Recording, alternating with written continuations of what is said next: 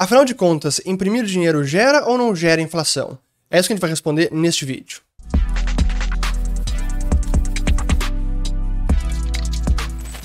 Muito bem, todos aqueles que estão chegando agora aqui no canal. Meu nome é Fernando Urch, aqui a gente fala de economia, mercados e investimentos. Se vocês gostarem do conteúdo, considerem se inscrever, ativando o sininho aqui embaixo e também compartilhando este vídeo.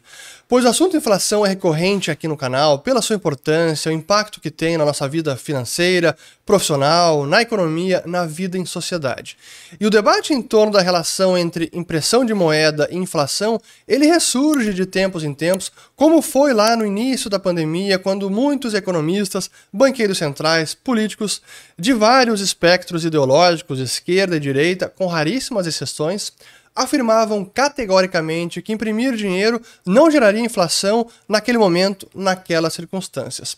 E a verdade é que não é tão simples responder essa pergunta, porque imprimir dinheiro não necessariamente vai gerar inflação, depende de outros fatores, depende das circunstâncias. Mas sim que imprimir dinheiro é sempre um fator inflacionário. E essa, para mim, é a principal distinção: é saber o que são fatores inflacionários e fatores deflacionários. Porque sim, nós podemos afirmar que imprimir dinheiro pode gerar inflação, especialmente na magnitude que foi feita lá em 2020 e 2021 nos Estados Unidos, em menor medida na Europa, no Brasil, porque aquilo era sim um grande combustível inflacionário, o que eu acabei denominando de choque monetário e que ajudou a contribuir para a inflação global que o mundo viu, especialmente em 2022.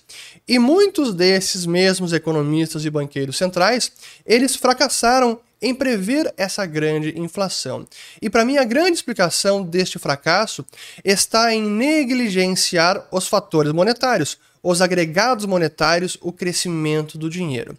E é por isso que eu fico muito contente em ver agora que o debate está sendo reavivado quando eu leio o recente artigo do Banco de Compensações Internacionais da Basileia, o BIS, um artigo de autoria do Cláudio Bório e outros economistas, o Cláudio, que para mim é um dos maiores economistas é, do BIS, onde foi na publicação do dia 26 de janeiro, intitulada O crescimento do dinheiro ajuda a explicar a recente disparada da inflação, e eles trazem vários uh, insights. É um paper bem curto, mas ajuda a explicar o que está acontecendo. Eu quero trazer aqui as principais lições e conclusões do paper, depois alguns comentários meus. E aqui, quando eles comentam sobre os key takeaways, as principais lições, são aqui três. A primeira, a força do link entre crescimento do dinheiro e inflação depende do regime inflacionário é um para um quando a inflação é alta e virtualmente não existente quando ela é baixa.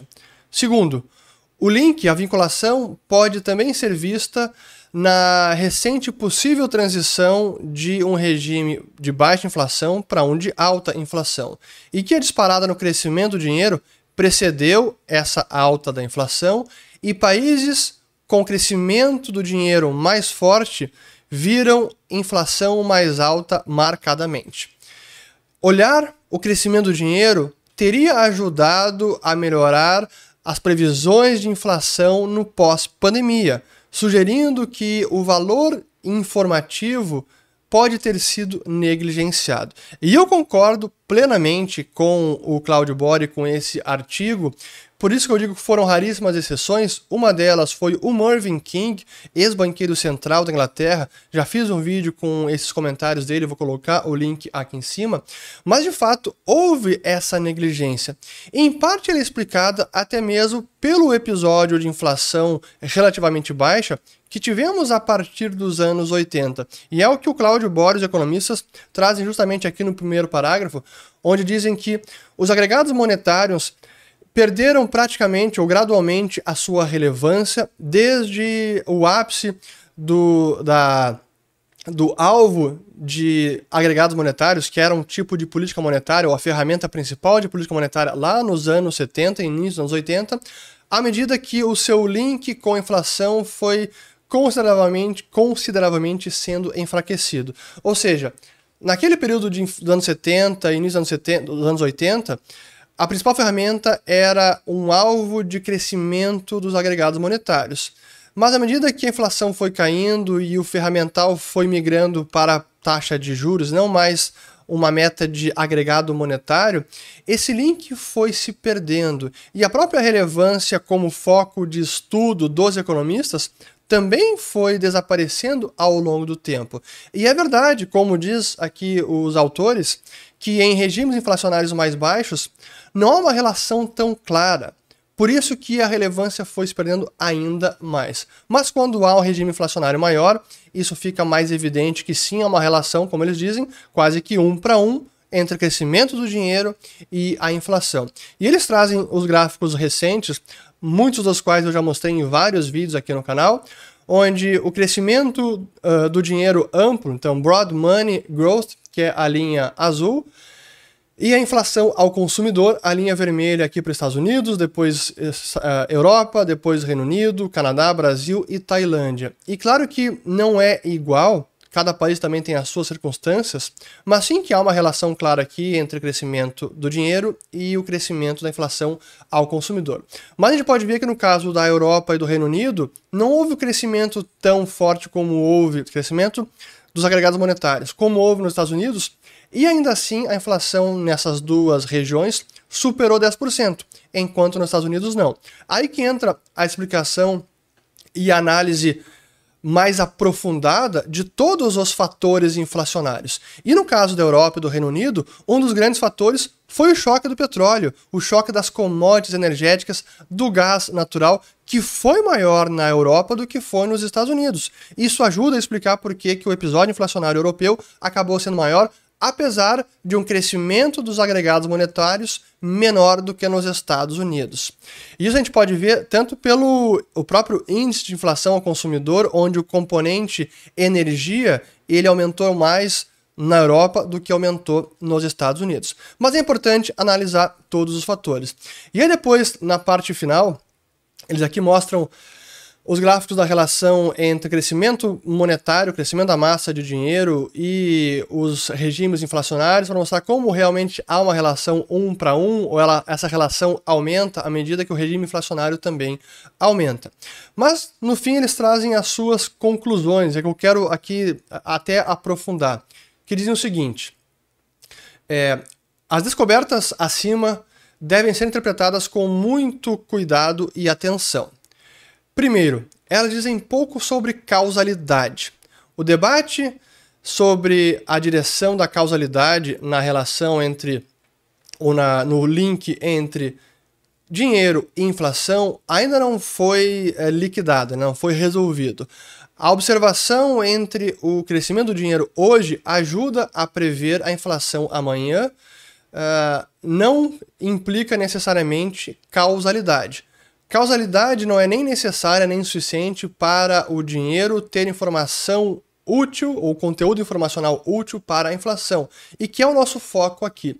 E aqui é primeiro que eu preciso estressar novamente o ponto anterior, onde sim que é verdade que apenas o crescimento do dinheiro per se não nos permite concluir que sim teremos um episódio inflacionário mas sim que o crescimento do dinheiro é um fator inflacionário, portanto, é um combustível e potencialmente pode gerar inflação, e para mim essa afirmação é a conclusão mais importante. E quando isso, quando não há uma distinção com relação ao, ao fator inflacionário e deflacionário, se perde toda a análise e o poder preditivo da ciência econômica nesse sentido. É nisso que eu divirjo talvez com esse paper onde Sim que há uma causalidade entre o crescimento do dinheiro é um fator inflacionário. Mas apenas o crescimento do dinheiro não vai explicar toda a inflação, porque é preciso entender a oferta monetária e também a demanda por moeda, a oferta de moeda e a demanda por moeda. Porque pode ser que a massa monetária cresça, mas isso não resulte em gasto, ou não resulte em os cidadãos realmente fazendo o dinheiro circular, gastando dinheiro, o que efetivamente vai ter o um impacto nos preços. Mas sim que imprimir dinheiro é um fator inflacionário. Aí a segunda conclusão que eles dizem aqui, ó, as descobertas são baseadas em apenas um episódio, apesar de ser um episódio que é amplamente compartilhado entre países. O teste ácido virá nos próximos anos. Tendo dito isso, as descobertas dão pausa para o pensamento. Será que a negligência dos agregados monetários foi muito longe? No fim, apenas o tempo dirá. E a minha conclusão, a que eu afirmo categoricamente, é que sim, a negligência dos agregados monetários foi muito longe e ela persiste. Embora a gente veja esse paper como uma luz no fim do túnel, o debate ten, tentando ser reavivado, ele ainda está sendo ignorado por boa parte dos economistas. E não fazer essa diferenciação entre fator inflacionário e fator deflacionário é fundamental. Porque a gente vê recorrentemente economistas Agora a gente vê os defensores da teoria monetária moderna que tiveram um grande experimento durante a pandemia, mas ainda assim alguns seguem defendendo essa ferramenta de política fiscal e monetária e muitos dizendo que não é inflacionário imprimir dinheiro e que a inflação atual é muito mais resultado de um choque de oferta, novamente o choque do petróleo, ou os gargalos da pandemia, e esses foram os principais fatores e não a parte monetária da equação.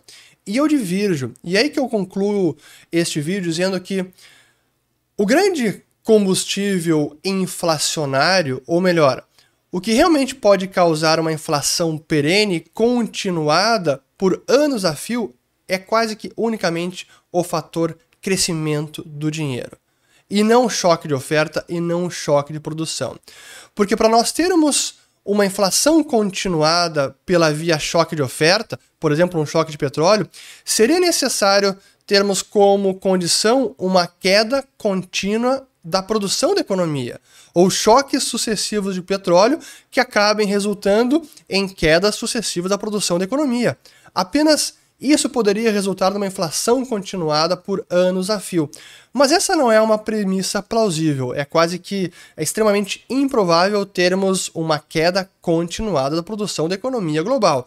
Portanto, o único fator realmente responsável é o crescimento da massa monetária, que me leva à conclusão seguinte e final, onde não é apenas em regimes inflacionários, ou mais de inflação mais elevada, que essa relação é um para um, mas também em janelas de tempo suficientemente longas, mais de 25, 50 anos, onde a relação também é um para um de crescimento da oferta do dinheiro e a inflação de preços, ou crescimento da oferta de dinheiro e a perda de poder de compra da moeda. Que é exatamente isso que a gente vê em janelas de 50, de 100 anos, plotando no gráfico o crescimento da oferta monetária em dólares e o poder de compra da moeda americana, que cai ano após ano. E aí isso não é explicado pelo choque de oferta, pelo choque de petróleo. Isso é explicado unicamente pelo crescimento da oferta monetária, porque o crescimento